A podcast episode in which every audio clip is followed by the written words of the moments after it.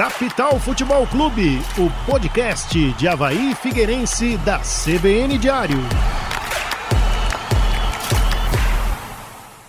Olá para você, torcedor do Capital Futebol Clube. Este que é o podcast da CBN Diário, que aborda os assuntos de Havaí Figueirense e também as outras coisas aí do mundo do futebol. Hoje falaremos da classificação do Figueirense para a próxima fase da Copa do Brasil, do Havaí demitindo o técnico português Augusto Inácio e contratando Rodrigo Santana e também da TED da CBF aí pro Alvinegro do Estreito, que conquistou mais um pouco aí de premiação na Copa do Brasil. Ao meu lado, Cadu Reis e Matheus Boaventura para começar esse papo um pouco descontraído, como sempre fazemos, uma vez na semana aqui na CBN Diário. Ah, edição carnavalesca. Você vai pular o carnaval, Ronaldo Fontana? Não. Mas você que é um morador. Mentira, de, mentira, eu vou, eu vou. Morador de Santo Antônio de Lisboa, ali onde circulam alguns dos melhores blocos da capital O cara abre a catarinense. porta, tá no carnaval. Um Pular eu não sei, talvez eu fique sentado bebendo uma gelada, mas eu vou participar de, algum, de alguma forma. Um dos poucos locais que eu vou no carnaval em Santo Antônio. Tem estacionamento lá na tua casa, à nossa disposição, será? 30 reais a hora. Ah, Pô, Fazendo aí jus ao Chico Lins também cobra caro. ah, eu vou de aplicativo então. e Não, brincadeira, no- brincadeira. E já no batuque de carnaval, naquele. Matheus Boaventura. A bateria de um homem só. Porra, a bateria aqui, nota 5, né? Tá lembrando a bateria ordinária da Consulado do Alô, Samba? Jorge Júnior, cuiqueiro. Jorge Júnior na cuíca. Tem também a Protegidos da Princesa com o presidente do Havaí, Francisco Batistotti, outro cuiqueiro do futebol catarinense, o Ronaldo Fontana. Sexta-feira eu vou numa festa fantasia. e vou vestido. Fantasia De- de cuica. Confiram imagens no Instagram. Vou vestido de Peter Pan. Olha só, Peter Pan. Isso aí. E aí, depois, quem quiser, acessa lá o Instagram, arroba Ronaldo Fontana, que pode conferir aí mais pra frente. A gente, a gente solta nesta quarta-feira o podcast, mas logo pra frente aí, uma, sábado, domingo, aí já deve ter uma fotinho do Peter Pan. Você já viveu tempo suficiente para chegar à conclusão que a infância era mais legal do que a vida adulta? Sem dúvida nenhuma, porque essa vida adulta é uma porcaria. É a vida adulta de docs, de TEDs, não é mesmo? É, vida adulta que a gente precisa pagar nossas contas aí de uma forma ou outra e classificação do Figueirense, pô, nos últimos minutos, o queridíssimo Diego Gonçalves, Diego, segundo gol dele na competição, pô, botou aí mais um milhão e meio na fatura do Figueirense, classificação aí em cima do time do Vitória Espírito Santo, pô, campo pesadíssimo, campo ruim, time, pô, não tinha como saber como que o que, que ia esperar do Vitória lá no Espírito Santo e o Figueirense ainda conseguiu Um jogador a menos. com um jogador a menos, tem essa, esse detalhe aí que um pouco juvena o nosso querido Guilherme, que tomou dois cartões amarelos e quase botou em jogo aí essa classificação, mas deu tudo certo, graças a Deus aí, pra quem acredita.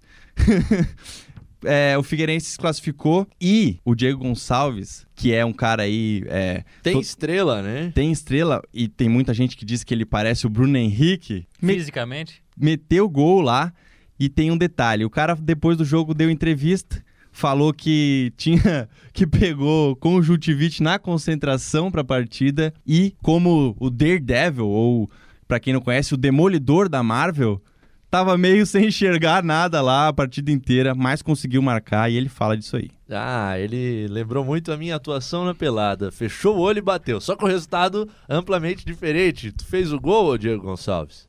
Sim, sim, eu peguei conjuntivite na, na, concentra, na concentração, né? Como eu falei. É, toda hora eu tava limpando o olho e tava enxergando, é, olhando, tudo embaçado. Coloquei colírio, não deu tempo de colocar no, no intervalo, por causa que e, é, sentamos ali, né? O professor falou ali dentro de campo. Então agora é, como eu falei, eu, eu só gritei pro Lucas, o Lucas pô, colocou a bola certinho pra mim, eu vi a bola vindo. Eu, eu só, só estiquei a perna pra dominar a bola e, e quando chutei, fechei o olho e chutei. Não, não tava chegando quase nada direito. Agora é, tô muito feliz pelo gol, comemorar com meus companheiros que nós posso fazer uma boa viagem de, de um retorno pra Floripa. E Que pra quem não legal. sabe, eu fiz a analogia aí ao Daredevil, que é o demolidor da Marvel, é um super-herói que ele é cego. Teve um problema lá, pra quem não sabe, e aí ele acabou... Eu, eu tô nesse grupo aí de quem não tá entendendo absolutamente nada do que tu Tô tá só- falando. Basicamente, ele era criança, aí ele ficou cego porque derramaram um negócio no olho dele lá, teve um problema químico, ficou cego e ele começou a ter um treinamento, e aí depois ele é um cara que faz, tipo, tudo assim, ele bate em todo mundo, só que ele não enxerga nada. Ele usa uma venda porque ele se movimenta e tal pelo som, assim, pelo tato, essas coisas. Então ele é um cara, tipo Diego Gonçalves aí, não tava enxergando muita coisa, mas acabou fazendo e a, gol. E agora o elenco do Figueira tem que entrar em quarentena, assim como o Jair Decordes que entrevistou ele. É, mas o, o, Diego Gonçalves, que geralmente tá enxergando tudo nessa partida, nem tanto por causa da conjuntivite que ele fala na entrevista, mas que claramente é o referencial técnico do time do Figueirense, né? Desde o primeiro tempo, quando tinha 11 em campo, a gente percebia como a equipe buscava a saída do Diego Gonçalves, porque o meio de campo às vezes se torna até cadenciado demais com o Guilherme. A gente já tocou sobre esse tema aqui no Capital Futebol Clube. O Nicolas, pelo lado direito, eh, tem a dificuldade da questão física, da imposição, eram marcadores uh, de bastante força da equipe do Vitória. E o Pedro Lucas, com a bola muitas vezes chegando só rifada no centroavante, uh, acabou construindo pouco também. Então o Figueirense toda hora buscando a saída do Diego Gonçalves. É claro, isso se acentuou no segundo tempo, quando o time baixou linha, né? Jogou realmente bem mais recuado no segundo tempo, aguardando as oportunidades, chamando vitória, porque tinham a menos por conta dessa já citada uh, expulsão do Guilherme. E o Figueira que foi inteligente, estava assistindo a partida com a minha companheira que é alvinegra, diga-se de passagem, a senhora Eduarda Pinheiro, e ela estava bastante nervosa que o Figueira decidiria nas penalidades, e parecia essa situação. Mas a partir da entrada do Marquinho, Figueira começou a descolar oportunidades de escanteio, de cobrar falta, de segurar a bola lá no campo de ataque, e aí foi numa dessas que veio esse lance de bola parada tão valioso, o mais valioso do ano até agora, um milhão e meio, importante demais pro Figueira. Cara, um destaque que eu tenho para falar é que o seguinte, até foi eleito o craque da partida lá na, na transmissão da CBN Diário, que é o alemão. Cara, no segundo tempo, ele tava, principalmente no segundo tempo com um homem a menos, ele tava saindo muito é, da zaga com a bola dominada e ele tava fazendo até papel de volante, assim, pô, pega aquela bola ali, às vezes recebe ela atrás um pouco ali do meio de campo, ou às vezes ele tava, tipo, interceptando ela e ele tava saindo e às vezes tava armando o jogo. Ele saía ali no meio de campo, olhava pra frente, não tinha muita gente na frente porque tava jogando um pouco mais recuado, mas ele já fazia um lançamento lá pro Diego, já lançava a bola no Nicolas, então, tipo, pô, o Diego, o Diego, o alemão foi muito importante, principalmente nessa, para dar uma acalmada. Teve umas horas até que com um jogador a menos, tu tem, é, lógico, tu recebe uma, uma, mais pressão porque o outro time tá com um cara a mais ali, então pode liberar alguém para fazer uma pressão e tal. E ele pegava a bola, cara, e ele ia para cima dos caras e driblava um, dois ali na, na é. frente da zaga. E, pô, isso limpando dois caras para te deixar com um a menos e tu tá deixando dois caras para trás para armar um jogo, porra, um zagueiro. Pô, o alemão, cara, foi é, determinante nessa vitória aí do, do Figueirense, por mais que ele não tenha feito gol. E, e foi procurado na, na, bola na área. A gente vê que quando o Figueirense tinha um a menos, tinha pouco recurso ofensivo, uma das possibilidades era buscar uh, o alemão na área em jogada de bola parada. Eu até vi esse lance, acredito que tem um lance especial que tu tá baseando essa fala, que ele realmente faz dois dribles ali, eh, próximo já do círculo central, né? Jogando bem avançado e realmente ajudando o Figueirense. Também teve hora que o alemão deu um bago, atingiu o Rony lá, e o Rony não conseguiu fazer o domínio, gerou uma chance uh, perigosa contra o Figueirense. O alemão que é capixaba e estava em frente à sua família lá em Vitória. Ele também tem o fator da liderança e outro atleta que ontem jogou e foi importante nesse aspecto foi o Sidão, que existia inclusive a dúvida. Foi um jogo bastante pegado, um jogo complicado diante de um adversário desconhecido, um gramado bastante pesado, difícil.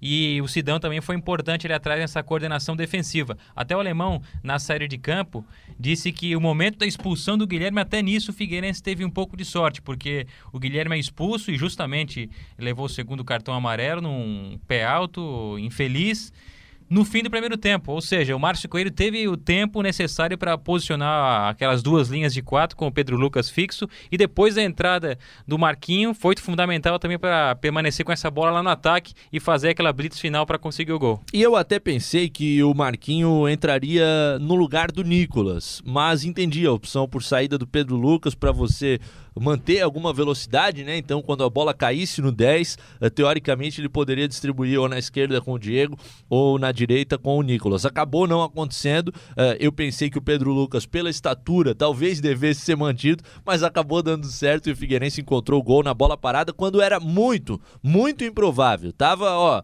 cenário desenhado, vamos para os pênaltis, os dois times já tinham entendido isso, mas o Figueira aproveitou o momento de distração da equipe da casa. A avaliação do Márcio Coelho sobre a saída do Pedro Lucas foi porque ele disse que ele estava cansado e às vezes essa bola estava chegando nele ele estava um pouco sem perna. A bola chegava nele ao invés de ele dominar para fazer a questão do pivô ali na frente, estava batendo e estava voltando. Então ele preferiu essa tirada do Pedro Lucas. Falando do Márcio Coelho, o cara que é muito importante nessa retomada alvinegra, até porque a gente sabe da questão financeira do Figueirense, não é muito boa para contratar muita gente, principalmente gente cara, e eles preferiram manter aí o Márcio Coelho que é um cara que vem da base, ano passado também é, atuou no profissional como treinador do Figueirense fez a sua avaliação de como foi a partida, da importância de se classificar e aí como foi o jogo contra o Vitória do Espírito Santo. É, ele fala especialmente sobre a importância financeira da partida, é claro. Para mim, poxa, poder contribuir nesse processo de reestruturação do Figueirense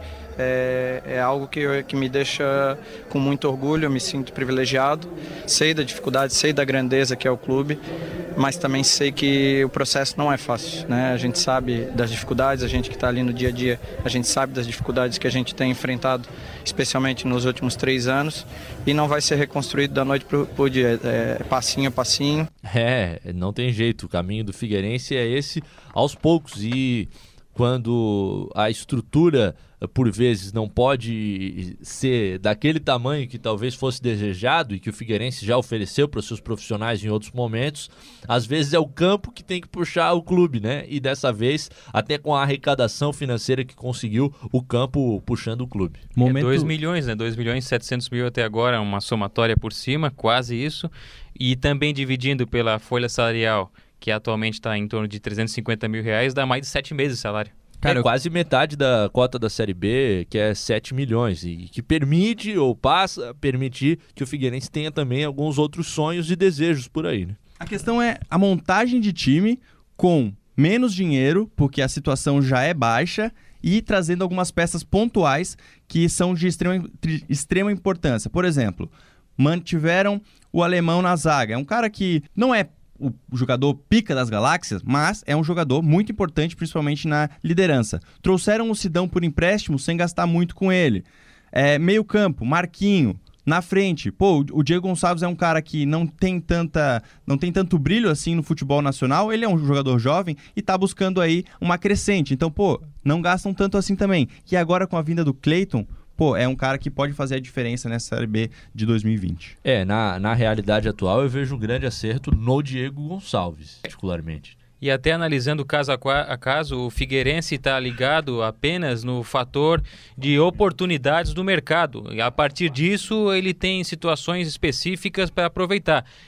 Até esse momento, a diretoria sabe que para a Série B vai ter que investir, porque com esse time com 350 mil por mês, não tem como chegar numa Série B e disputar vaga, pelo menos nesse momento, a minha análise também diante do elenco. Ah, eu também avalio de maneira semelhante. A gente vê o Figueirense fazendo grande uso de atletas das categorias de base, né? Quantos garotos tem nesse time? Uh, chega a impressionar mas a Série B é uma competição onde é preciso ter fôlego, né? São 38 rodadas, é preciso ter elenco e mais opções. E aí dentro disso, o que tu já falaste, Ronaldo, sobre a possível vinda do Cleiton, realmente é um negócio muito interessante, porque se a gente avalia que o elenco do Figueirense tem limitações, e realmente tem, o Cleiton no, na realidade de Série B, viria para fazer esse elenco dar um passo adiante, né? Subir uh, um, um, degrau de patamar. Eu acredito que se vier, o Cleiton é um cara para fazer muita diferença. E o que dizem no Figueirense, né? A gente pode ouvir o Felipe Gil, coordenador de futebol,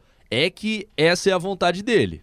Eu acho que, que essa parte da, da, da, dele querer voltar é muito bom, é muito interessante para a gente. Quanto mais atletas desse do nível do, do Cleiton que queira vir para o clube e consigam incorporar esse espírito, é melhor. Uh, mas ainda a gente tem fora, uh, daqui a pouco, da conversa com o Cleiton, tem que conversar com o Atlético. Tive uma conversa com o diretor executivo do, do, do Atlético uh, hoje, que é o Rui Costa, ele ficou de me mandar um, de me mandar um e-mail com uma proposta referente à questão do, do Cleiton. A gente está conversando sim, o Cleiton é um atleta que nos agrada e agora precisa algumas definições e precisa ligar todos esses pontos. Vamos ver é. o que vem nesse e-mail, né? O Cleito tem contrato até o fim do ano com o Atlético, tem um salário mensal de 190 mil reais. Obviamente, o que o Figueirense uh, tem condições de oferecer vai ficar muito distante disso. Então, entra, entra naquela questão de o cara ter vontade de jogar no clube e até que acredito que tu defendas, né, Ronaldo, que isso faz o time ter um perfil de maior comprometimento até com o clube, né? Cara, porque a gente vê até exemplos recentes, o Inter quando foi rebaixado pela primeira vez, o Cruzeiro foi rebaixado pela primeira vez, pô, pagava uma grana desgraçada para alguns jogadores que eram de nome, gastando pô, folha salarial, salarial, gigantesca, jogadores de nome, porque os caras simplesmente não, não botavam vontade. E, e isso quando, tu, quando não tem muita grana e tu traz alguns jogadores que querem é, voltar a crescer, na, ou querem crescer ou voltar a crescer na carreira, pô, os caras dão um pouco mais de, de sangue em campo e eu acho que é determinante para fazer com que uma folha salarial baixa renda mais ainda diante de, desse cenário que é o futebol brasileiro. Essa história do Cleiton, até analisando desde que iniciou a história lá no início de janeiro, parece até uma novela, mas analisando de fora, eu vejo que o Atlético colocou essa situação do Figueirense, parece que no último lugar. Ou seja, se não der certo de negociar contra o clube aqui, se não der certo de negociar com ele fora do país, e aí até sim, ele, né? Exatamente, aí sim a gente vai com o Figueirense, porque por mais que o jogador queira vir, o contrato é com o Atlético Mineiro e financeiramente financeiramente o Atlético já perdeu muito dinheiro com ele. Não, e se um de nós fosse o Cleitinho? O Ronaldo tem até uma idade é, semelhante, semelhante, até mais jovem, eu acho. Me bota ali na, na, lateral direita, não precisa nem ser na frente no ataque. Só me põe na lateral direita, eu faço muito melhor que. Olha. Não, não é esse o ponto. Não é esse o ponto. O ponto é, se você fosse o Cleitinho, você também estaria esperando uma oportunidade de janela internacional, eh, daqui a pouco elas fecharam e agora o Figueirense passa a ser um dos cenários mais atraentes, até por ser a casa dele. Acho que já falamos muito do Alve e Negro, hein, ô Ronaldo? Bora agora mudar para o outro lado, da, agora na ilha, assim, atravessando a ponte. O Havaí que demitiu o português Augusto Inácio na semana passada, o cara que não teve muito é, desempenho nas partidas que disputou aí à frente do Leão da Ilha, fez a pré-temporada, duas vitórias em sete jogos. Perdeu aí... a questão financeira, que é o que o Figueirense está ganhando, né? O Havaí. Foi ele... eliminado na Copa do Brasil. Primeira vez em 20 anos que o e... clube cai na primeira fase e, e uma perda orçamentária. Né? É, tinha planejado uma quarta fase, ou terceira. Terceira fase, dos 2 milhões e 600. E aí, ao invés de 2 milhões e 600, você arrecada 540 mil, fica com um buraco aí já de 2 milhões no que era previsto para a temporada. Fazendo a ligação, questão financeira e o técnico, aí tem alguém no meio que é o é, presidente Francisco Batistotti, um cara que nos últimos anos fez com que o Havaí é, ficasse muito bem financeiramente e o Augusto Inácio chegando no Havaí foi uh, um pedido e foi o que o próprio Batistotti quis para o Havaí. E uma gestão que não tinha por praxe a demissão de técnicos, né? A gente pega os últimos casos, o Valentim pagou a multa porque recebeu uma proposta do Botafogo. O Geninho entendeu que não tinha mais condições de seguir na equipe, pediu literalmente para sair. Então o Havaí não é uma máquina trituradora de técnicos, agora é que demitiu e tomou a decisão rápido. E olha só, o quem contratou o Augusto Inácio foi o Francisco Batistotti. Aí é uma coisa que eu já falei nesse podcast, não neste, mas em outra edição, que o Francisco Batistotti já falou em algumas vezes que ele não é o cara do futebol, ele é o cara da administração. E ele quis, é, talvez tenha ido na onda aí dos técnicos estrangeiros no Brasil, quis trazer um cara estrangeiro e aí não deu muito certo no Havaí, porque não era o tipo de jogo que o time tinha sido montado para isso. E agora a responsa total, né, do departamento de futebol, porque Marquinhos e Diogo Fernandes já foram os responsáveis pela contratação dos atletas, chancelada pelo presidente, é claro, mas nesse ano uh, com muito mais responsabilidade do departamento de futebol, porque em temporadas anteriores a gente viu o Batistotti mais diretamente ligado às transações de jogadores, à escolha até de atletas, isso agora não acontecendo, e também o técnico Rodrigo Santana, escolhido pelos dois, Diogo e Marquinhos. É, e o, o grande erro, o grande erro do Havaí foi não é que ele foi demitido, né? Ou não foi demitir o técnico português, foi o erro de trazê-lo. Não deu tempo para mostrar a proposta de jogo, não deu tempo de mostrar o estilo e já na sequência com a derrota na Copa do Brasil e a perda financeira, a demissão. Eu discordo um pouco, Boa, que na verdade nesse, nesses sete jogos que ele fez aí pelo Havaí, e eu, na tese que eu fiz no, no podcast anterior, defendia que te, tinha que dar mais tempo para mostrar, só que tu já tinha um desenho de como era taticamente o time que ele, que ele tava mostrando. Pô, defendendo muito de um time que, na verdade, trouxe peças mais pro ataque e que deveria propor muito mais o jogo do que estava propondo. E aí, esse é justamente um dos pontos que ele foi demitido. Que não é muito pelos resultados que ele trouxe, e é justamente o que o Diogo e o Marquinhos falam. Não é pelo resultado, é pelo que pela questão tática e os treinamentos que ele vinha demonstrando durante esse, esse período. É, aí entra em outro terreno, né? Porque eu sou um ferrenho defensor de manutenção do treinador. Assim como o Boa está falando, acredito que talvez tenha ocorrido o erro da contratação.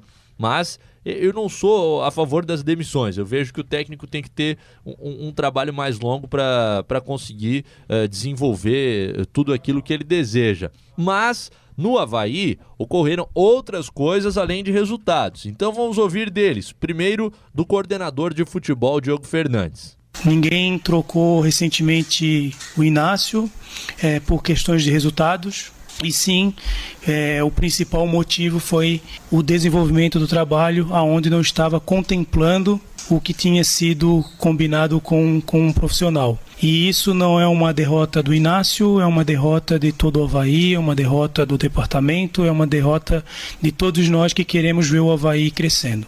Ó, o Marquinhos falou praticamente a mesma coisa.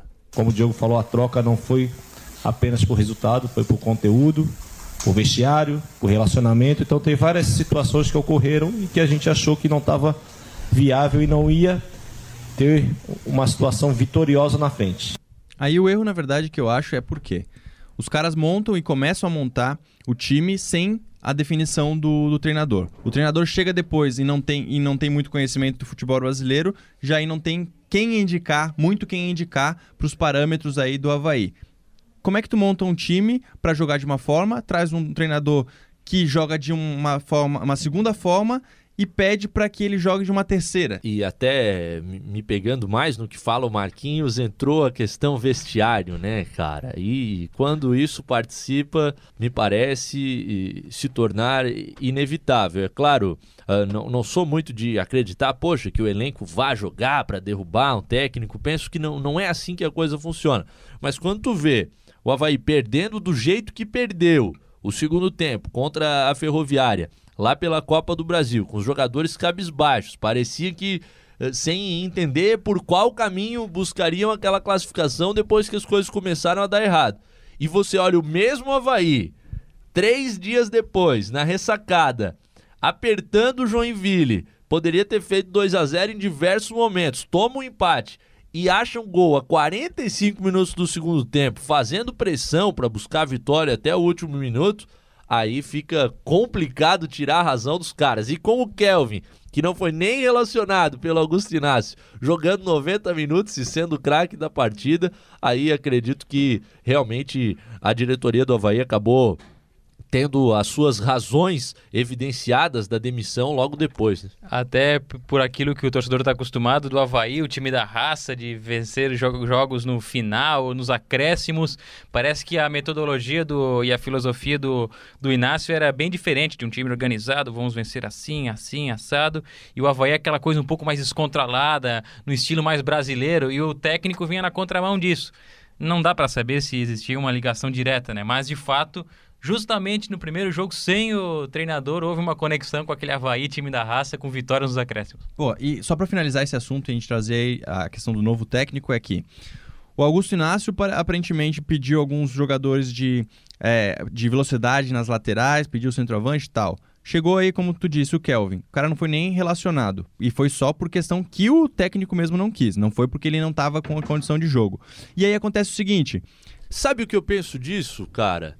Questão de mentalidade e outra visão. É claro que todo mundo dentro do clube deve ter tentado dizer para o Inácio: pô, campeonato catarinense, temos que ganhar. Copa do Brasil, vale muito dinheiro.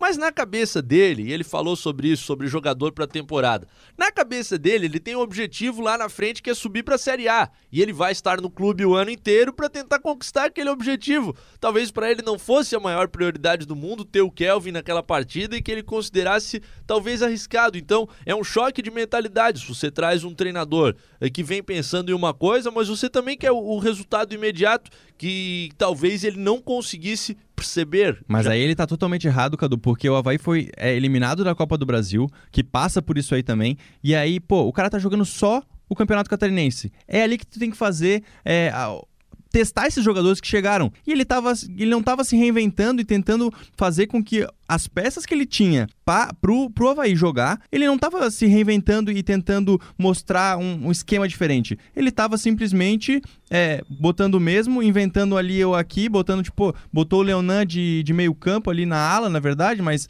eu sou contra a demissão de técnico, sou. Mas eu acho que o Havaí fez certo, sim, em demitir, porque é melhor agora num campeonato catarinense do que depois numa Série B de campeonato brasileiro. E como é que o Havaí vai jogar agora, será, hein? Temos alguns dias antes da estreia do Rodrigo Santana, né? Sem três zagueiros. É, e ele fala que quer jogar mais ou menos assim, o novo técnico do Havaí. O que eu posso dizer é isso, a gente tem que propor jogo. Agora, dizer o sistema que eu vou jogar no 4-1-4-1, 4-3-3, né, no 4-1-3-2, é, o preferido eu gosto de jogar no 4-1-3-2 ou no 4-1-4-1, essa sempre é a ideia, né? Agora, ser reativo ou não depende do jogo, depende da fase do jogo, depende da forma que o adversário vem.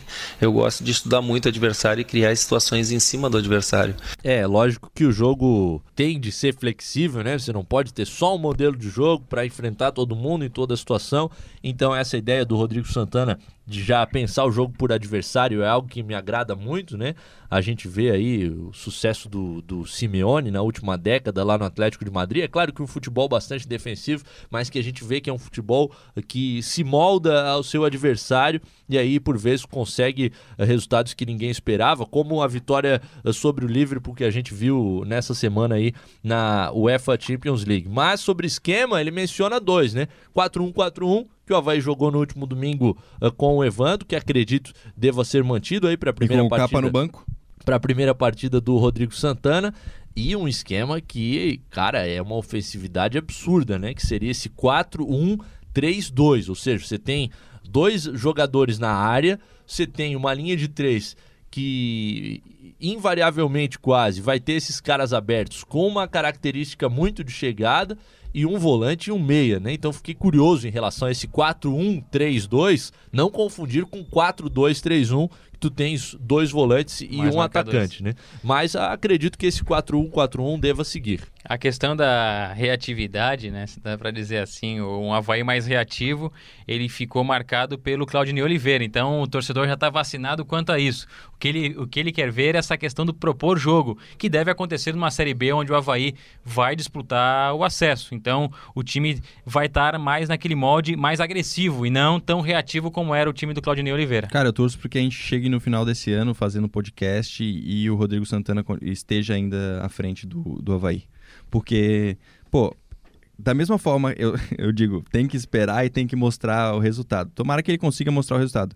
Mas é manter um, um, um estilo de trabalho. E pelo que é, os jogadores que foram trazidos, o que a diretoria de futebol do Havaí pensa e pelo que esse técnico já demonstrou aí no, nos últimos trabalhos que fez, cara, tem tudo para ter um alinhamento aí nos jogadores, na comissão e também na, na comissão na parte de contratações, enfim, mas também na comissão técnica à frente ali do, do banco de reservas. Porque tem que mostrar um, um, um, estilo diferente e eu acho que por mais que o Havaí não demonstre bons resultados, hipoteticamente, não demonstre bons resultados nessa, nesse campeonato catarinense, aí um estilo de jogo pode ser construído e, mas ainda acho que o Havaí consiga chegar nas fases finais aí até ser campeão do Campeonato Catarinense. E se a gente falava de um elenco do Figueira talvez curto, com pouco fôlego, o Havaí tem um elenco numeroso e talentoso, em especial no ataque. Tem peças que a gente nem tá vendo ainda.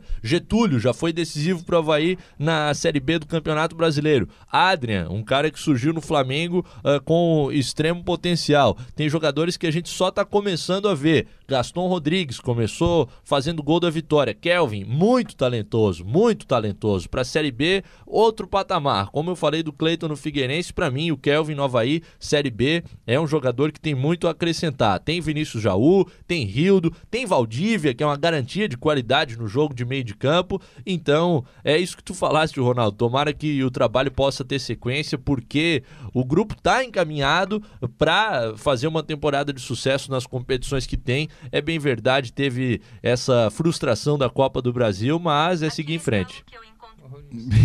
e só. E Rômulo e Daniel Amorim também. E Rômulo e Daniel Amorim. Porra, mas vamos, vamos combinar que o Daniel Amorim não estando na, no elenco aí disponível é, na verdade. tá, agora me responde. Tens uma situação que o Jonathan está lesionado e que o Gaston está jogando e precisas de, de um gol na reta final de jogo, variar o 4-1-4-1 para esse 4-1-3-2 que falou o Rodrigo Santana. Coloca o Daniel Amorim lá dentro, o útil vai ser. Situação dois caras camisa 9 no, no, no, mesmo elenco, no mesmo esquema, tu diz? O Gaston é móvel. Para jogar nesse 4-1-3-2, teriam mais referência e um cara circulando. O Gaston já fez essa função no Penharol. Ah, eu prefiro. Coloca o Getúlio lá fazendo companhia com ele, que é, que é melhor. Mas enfim, o que eu queria dizer é o seguinte: temos três rodadas até a fase mata-mata do Campeonato Catarinense. Três rodadas aí pro Rodrigo Santana mostrar alguma coisa. E aí, lógico que vai se classificar, é certo que vai se classificar. Três rodadas para acertar um time para encarar os mata-matas. Isso. E eu torço muito para que o Havaí pegue na semifinal, por exemplo, o Brusque. Por quê? Hum. Augusto Inácio teve duas partidas contra o Brusque e não conseguiu vencer. E viu que, pô, cometeu o mesmo erro duas vezes. Perdeu ambas, né? Perdeu as duas. Uma pela Recopa, inclusive, que, que não foi o campeão.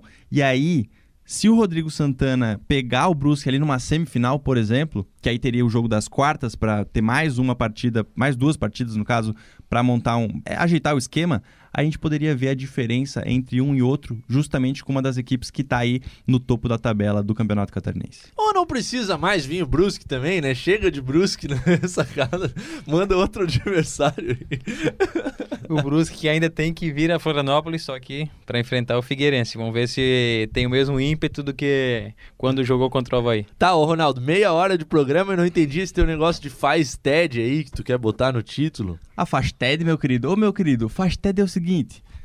Para quem se lembra ou que tenha visto o vídeo, numa edição passada da Copa do Brasil, gol do Bahia, o torcedor estava gravando o jogo e ele viu que tinha uma chance de, de ataque. Ele já começou desde o meio de campo fazer um vídeo e gritar para a CBF fazer o TED pro Bahia. O nome desse gol faz a TED CBF, faz a TED CBF é 3 milhões 150. É gol! Faz a TED CBF! É gol! É gol! É Esse gol, é o negócio, meu amigo. É gol! Ele é gol! faz a profecia também. No jogo contra o São Paulo. 3 milhões 150! Antes da bola entrar, ele já fala, faz a TED CBF. E aí, é a faz a TED para o Figueirense. Mais um milhão e meio aí de premiação por ter vencido o Vitória Espírito Santo. Então, CBF, por favor, faça a TED para o Alvinegro, porque está ah. acumulando aí 2 milhões 690 mil reais. E aí, esse grito me lembrou até o Janiter Decordes lá em Vitória. Que show do profissional da Contra CBF. tudo e contra todos, a torcida batucando na frente dele, pulando, ele tendo que calor o pescoço. De, calor de 720 graus, narrador e repórter repórter ao mesmo tempo. Não, e no final do jogo o cara completou ali o final da jornada e já meteu o pau, saiu descendo as escadas pra. Desceu o cacete. pra entrevistar o pessoal lá na, na, no gramado, entrevistar os jogadores e o cara é multifunção. Janiter. Você é ridículo! Muito boa a atuação Agora do no Janiter. Grupo Globo. ah, sensacional. O que, que a gente tem aí de destaque para fechar ainda, Ronaldo? A Vaizão venceu o Joinville na ressacada por 2 a 1 mas não foi o que o jogador Ivan achou da partida. Fala, Gil Sivan. O que fica complicado é porque a gente trabalha pra caralho a semana inteira. Opa. Vem aqui, faz um baita de um jogo, colocando o Havaí na roda. Não Será? dando oportunidade dos caras criar mais daí, o que, que acontece? A arbitragem vai e faz o que tem que fazer. Faz o trabalho dele, que é favorecer quem não precisa. Se não fosse essa última frase, né? Ele falou: a arbitragem vai e faz o que tem que fazer, faz o trabalho. É, que Ô, é Mas fez o trabalho, meu amigo. Foi pênalti, cara. Foi pênalti aquele gol. Que pelo menos dois pênaltis aconteceram naquela jogada. E eu acho que é o princip- a principal reclamação aí do, do Ivan é justamente o pênalti marcado. Mas, pô, se aquilo ali não foi pênalti, eu sou É, um esse astronauta. desabafo foi no, justamente no intervalo, né? E aí na sequência o Havaí deslanchou e venceu o jogo. Deslanchou nem tanto, né? Porque o Joinville ainda empata e o Havaí tem oportunidades, mas acaba fazendo no último instante. E lembrando aí do cara que foi mal educado na entrevista, temos nada mais, nada menos que. O Val Baiano, quem lembra? É, espero poder dar o melhor de mim. Me dedicar pra caralho. Me dedicar pra caralho, ajudar a equipe, entendeu? E, se possível, aparecer a oportunidade pra poder fazer o gol. Joia, esse foi o Val Baiano, Daniel Pereira. E mal educado, né, o Balbaiano? Vamos lá, segue. É o Dandan, né? Isso que ele Mal não- educado. É, É o isso que ele não tá o nem meio revoltado, né? Ele foi fazer a entrevista de boa e. Ah, me dedicar, né? É isso aí. Que já me lembrou também outro desbocado, o volante Richelli. É realidade? Um jogo de bosta. É um jogo de bosta, essa é a realidade. Sincerão. Jogamos nada, merecemos perder. E quando o time não, tem, não faz um bom jogo, merece perder. E hoje a gente mereceu perder. A gente vai voltar lá em casa e vamos reverter esse placar, vamos fazer o 2x0, vamos classificar. Vamos calar a boca de muita gente que tá reclamando aí. Hashtag sincerão. Ah, parabéns pra você que ouviu quase 40 minutos de Capital Futebol Clube. Quase um tempo de bola rolando. Obrigado pra você, torcedor aí do Capital FC. Mantenha-se ligado que a gente tá sempre aí nas redes sociais e a gente também quer a sua opinião. Você pode dar o seu feedback aí nos comentários, né? Tanto nas publicações no nsctotal.com.br, ali que a gente coloca o, o material do Capital FC. Também nas nossas redes sociais você pode mandar o seu feedback e dizer o que, que você tá achando desses episódios que a gente grava aí uma vez por semana e tá sempre disponível nas demais e qualquer que seja a plataforma de agregador de podcast. Valeu, rapaziada. Um abraço. Falou, falou!